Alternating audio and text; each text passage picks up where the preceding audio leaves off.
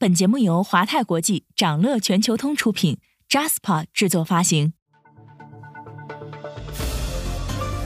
掌乐早知道，从华尔街到中环，每个交易日开盘前，我们用十分钟为你播报最新鲜、硬核的财经快讯。今天是二零二二年十一月二十八号，星期一，各位投资者早上好。在绿茵场上滚动的不是足球，而是黄金。随着卡塔尔世界杯的开幕，全球企业的营销活动也随之展开。为什么企业偏爱世界杯？而世界杯又有什么商业价值？如何影响全球市场？稍后的焦点话题，我们将从四个角度为你拆解。不过，首先还是让我们快速回顾一下上周全球市场的表现。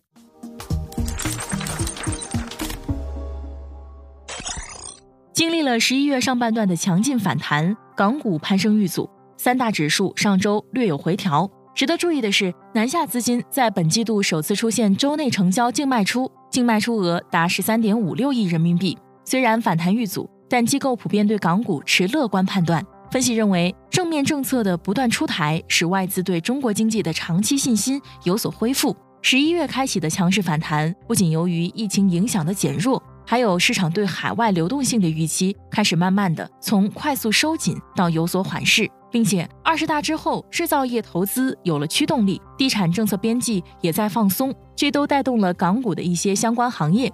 让我们把视线转回美国，尽管美国正在经历高通胀，但消费者的剁手能力并未被侵蚀。美国购物者在今年黑色星期五的网上支出达到创纪录的九十一点二亿美元，与今年十月的平均水平相比。周五，电子产品的在线销售额飙升了百分之二百二十一，最畅销的产品包括苹果的 MacBook 和手表。手机购物占据了黑色星期五所有数字销售的百分之四十八。分析称，整个周末的折扣保持强劲，消费总金额将超过九十五亿美元。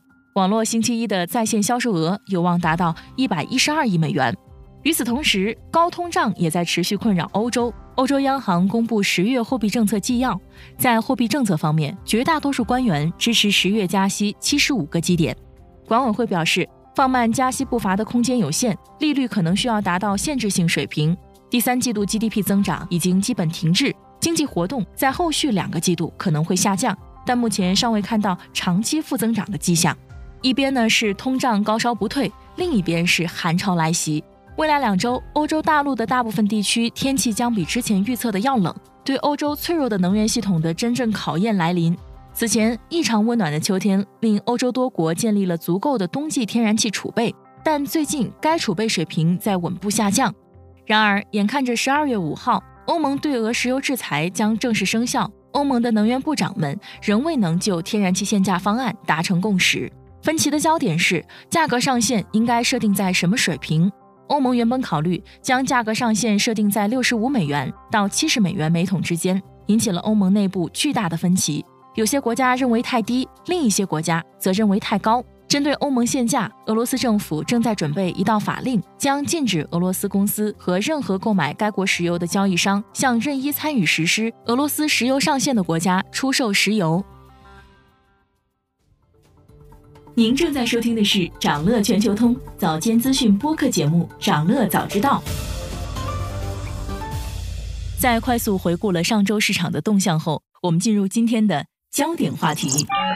每期节目我们会挑选一个全球金融市场最值得中国投资者关注的热点趋势，从多个视角为你进行拆解。今天我们关注的是卡塔尔世界杯背后的经济分析。卡塔尔世界杯在上周正式拉开帷幕。从梅西和 C 罗的告别之战到两千多亿的花费，这次的世界杯一开始就话题度满满，可以说是一场流量盛宴。这一短时间内快速爆发的流量红利，自然成为了全球企业们竞相争夺的营销关键窗口期。正因如此，足球皇帝弗朗茨·贝肯鲍尔才会说出“在绿茵场上滚动的不是足球，而是黄金”这句话。今天我们从世界杯的中国赞助商车企与世界杯的联系，世界杯与股市。以及它背后的投资机遇，这四个视角带你一起拆解卡塔尔世界杯经济的方方面面。视角一：世界杯的中国赞助商们。虽然中国男足和本次世界杯无缘，但是啊，说起中国元素，在这一次的卡塔尔世界杯里，无论是基础设施建设，还是周边生产、赞助冠名，我们都能看到中国的影子。Global Data 公布的数据显示，本届卡塔尔世界杯，中国企业赞助了十三点九五亿美元，折合人民币达到一百亿元，超过了美国企业赞助的十一亿美元，成为本届世界杯最大赞助商，并且覆盖了从食品饮料到消费电子多个品类。据不完全统计，有超过二十三家中国企业通过各种方式参与了二零二二卡塔尔世界杯的赞助。具体来说，有六家中国企业成为了世界杯的官方赞助商，比如万达集团是国际足联的合作伙伴，海信集团、蒙牛乳业、vivo 是国际足联世界杯赞助商，雅迪、BOSS 直聘则是国际足联世界杯的亚太区赞助商。除此之外，其他品牌也以包括球队签约、足球明星签约、媒体合作等等方式参与了世界杯的赞助。为什么品牌纷纷在世界杯上投入重金呢？事实上啊，世界杯一直以来是全球商业价值最高的活动之一。作为世界上观看人数最多的足球赛事，凡是入局的品牌，没有不希望能在世界杯期间借势营销的。对于品牌来说，世界杯流量的营销曝光价值也有机会带动产品的销量。更何况世界杯赛事还有国际属性，可以提高中国品牌在海外的知名度，为出海铺平道路。据之前的资料显示，海信曾连续两届赞助欧洲杯，还投入近一亿美元，成为2018俄罗斯世界杯官方赞助商。在广告露出的带动下，海信的产品一度脱销，直接拉动品牌海外营收同比翻倍增长，海外业务占比从2016年的百分之三十三点九二上涨到2021年的百分之五十四点三四。另外值得注意的是，两个成立不久的新品牌当贝投影和库迪咖啡。当贝投影是二零一八年才崛起的新势力品牌，是今年塞尔维亚队的签约赞助商，也是首次参与赞助世界杯。美团数据显示，世界杯开赛前三天，平台的投影仪产品订单量同比增长百分之二百一十一。而库迪咖啡则是成立时间最短的赞助商品牌。资料显示，库迪咖啡成立于今年夏天。背后是曾经一手促成瑞幸咖啡的陆正耀团队。这次投资世界杯，陆正耀团队似乎想要借流量势头再次打响名气，迎来翻身。目前在多家线下门店及小程序，品牌的世界杯宣传也已经逐渐铺开。视角二：为什么车企总爱植入世界杯？世界杯的影响之大，以至于衣食住行领域的各个品牌都想来分一杯羹，车企也不例外。汽车品牌在足球中的植入，在千禧年之后达到巅峰。一九九九年，韩国现代汽车首次与国际足联合作。二零零二年，韩日世界杯举办后，现代在美国市场的销量便大涨百分之四十，品牌认知度从百分之三十二一举跃升至百分之六十七。巨额赞助费的确为现代汽车带来了品牌知名度与销量的提升。二零一四年巴西世界杯后，现代更是登上全球最具价值汽车品牌 TOP 十，品牌价值达到了八十四亿。不管是打造品牌形象，还是精准触达消费群体，总体来看，世界杯对一家布局全球市场的车企有着很高的营销价值。向世界杯借势后，可以提升品牌在全球范围内的影响力，从而促进市场份额和营收的提高。不过，我们也能注意到，今年新能源车们在世界杯中的缺席。作为历史上第一届碳中和世界杯，虽然有中国宇通客车和金龙汽车作为纯电客车的供应商，但本来可以借机崭露头角的特斯拉、魏小李等新能源车企，并没有直接赞助国际足联或某一支球队。汽车赞助足球是传统，但为什么造车新势力们不爱世界杯？一方面，魏小李们还没有开始稳定盈利，如果与老牌车企们重金打营销战，存在一定的风险。赞助世界杯带来的是长线回报。因为汽车是高单价、重决策的消费品，冲动消费的可能性较小，因此广告主要是强化品牌在人们心中的形象。对于新势力品牌来说，目前更重要的或许不是品牌认知，而是加大在研发、渠道和产业链上的投入。另一方面，受限于产能、营销带来的订单和流量，下游工程是否可以承接，目前也还是未知数。只有解决产能问题，形成规模效应。新势力车企才能解决最根本的存活问题。对于现在的新势力品牌来说，如果广告不能带来立竿见影的业务增长，大手笔赞助世界杯就不是一笔划算的生意。视角三：世界杯对资本市场的影响。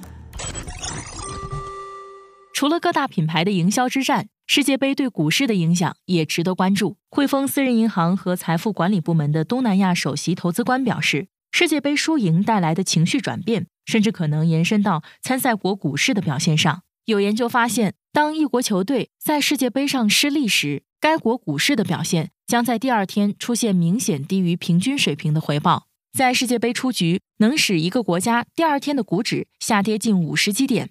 对于像伦敦这样的大型全球性市场，这样的波动可能价值超过一百三十四亿美元。本次世界杯，我们也可以看到逻辑相似的情况。上周四，在日本队爆冷战胜德国队后，日本多个世界杯概念股就出现了上扬，特别是一些体育和娱乐公司，比如日本知名足球电子游戏实况足球的制造商科美乐集团，收盘涨百分之一点八；日本体育用品生产商美津浓涨了百分之五点八。日本队赞助商啤酒饮料集团麒麟控股小幅上涨百分之一点一八。世界杯对股市还有一个直接影响，就是市场交易量下降。在以往球队进行世界杯比赛期间，智利证券交易所的交易量下降了百分之八十三。这意味着那些通常会影响市场的基本面消息，可能不会像正常情况下那样迅速反映在市场价格上。此外，市场也可能因为缺乏流动性而导致更大范围的价格波动。比如本次世界杯叠加感恩节，美国股债市场交易意愿都相对低迷。世界杯对股市的影响在决赛之夜会体现得更为明显。根据研究，在过往世界杯决赛后的第一个月，以往九个亚军中会有七个国家的股市表现落后于全球市场，平均低出了百分之一点四。接下来的两个月，这种低迷情绪会持续蔓延，平均相对跌幅将进一步扩大至百分之五点六。视角四。世界杯背后的投资机遇。作为四年一度的体育盛宴，世界杯的商业价值超过三百亿美元，远远高于其他体育赛事。不仅热搜话题不断，其投资机会也为市场所津津乐道。现任国际足联主席因凡蒂诺先生将世界杯定义为最受瞩目的体育盛宴。他预计卡塔尔世界杯将吸引超过五十亿全球观众。与此同时，由于卡塔尔世界杯在北半球的冬天举行，它的影响有机会覆盖包括了感恩节、黑五、圣诞节等等在内的节日和营销节点。预计品牌方宣传力度会更大，各转播方收视率也将快速增长。那么，本届世界杯展现了哪些投资机会呢？从需求端来看，大型体育赛事会在短期内提振屏幕需求，利好电子屏幕和投影。TrendForce 的数据显示。全球电视出货量已经在2010年进入稳定期，但是2014年巴西世界杯和2018年俄罗斯世界杯举办的期间，全球电视出货量却同步增长了百分之五和百分之三，远远高于2013到2021年的复合增速。另一个利好板块是食品饮料，尤其是啤酒行业。2018年，青岛啤酒因为赞助俄罗斯世界杯，品牌影响力大幅提升。二零一八财年净利润同比大涨百分之十二点六，随后几年均保持涨势。有分析认为啊，世界杯是啤酒企业的营销主战场。今年由于世界杯在冬天举行，啤酒的传统销售旺季从二三季度继续延伸到第四季度。而在啤酒行业整体注重结构升级的背景下，本次世界杯有机会带动啤酒行业实现销量和价格的双重提升。另外，体育场馆设施和器材的上下游产业链也值得关注。据悉，本次卡塔尔世界杯花费超过两千亿美元，主要投入在体育场馆、酒店、交通和其他基础设施建设中。主体育馆卢塞尔球场的主承包方是中国铁建集团，这个场馆也是目前中国企业在海外建造的规模最大、容纳人数最多的专业场馆。而在下游消费端，根据京东、美团联合发布的世界杯消费报告二零一八。世界杯期间，京东足球球衣、体脂秤等销售额同比增长百分之六十以上。想了解更多新鲜资讯，与牛人探讨投资干货，欢迎进入掌乐全球通 App。掌乐全球通是华泰国际旗下自主研发的一站式财富管理平台。为全球华人投资者提供港、美、A 股及新加坡市场的股票交易、公募基金、ETF、保险、智能投顾等多元化金融产品及服务。点击节目 show notes 中的链接，现在就一键直达掌乐全球通。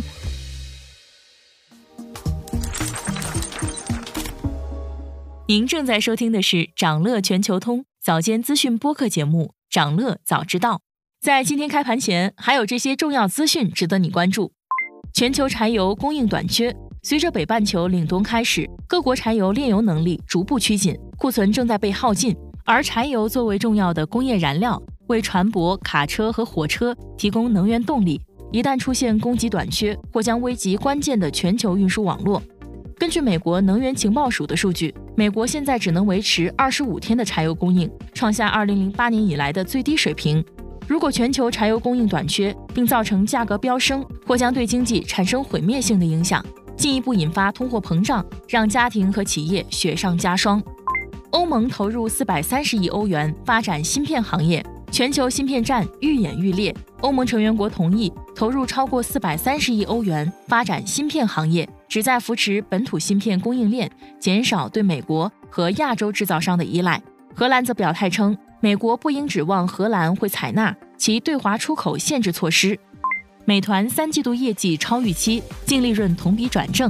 美团公布三季报。期内营收六百二十六点二亿元，同比增长百分之二十八，超过市场预期；净利润十二亿元，同比扭亏为盈，好于市场预期。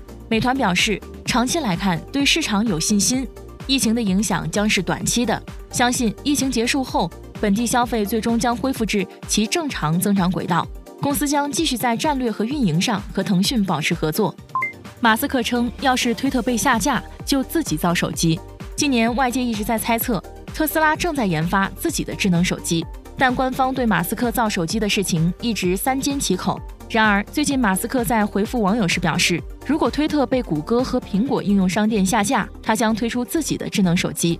此外，本周还有这些即将发生的重要日程值得你关注：美国将公布十一月非农就业报告和失业率，三季度 GDP。三季度个人消费支出 PCE，十一月 ISM 制造业指数，十一月资商会消费者信心指数，十月成屋签约销售指数，十月商品贸易账。欧元区将公布十一月调和 CPI，十一月制造业 PMI。德国将公布十一月制造业 PMI。财报方面，推特、阿里影业、拼多多、哔哩哔哩、华住酒店将公布三季报。想了解更多新鲜资讯，与牛人探讨投资干货，现在就点击节目 show notes 中的链接，进入掌乐全球通 app。以上就是今天掌乐全球通、掌乐早知道的全部内容，期待为你带来醒目的一天。祝您在投资中有所斩获，我们明早再见。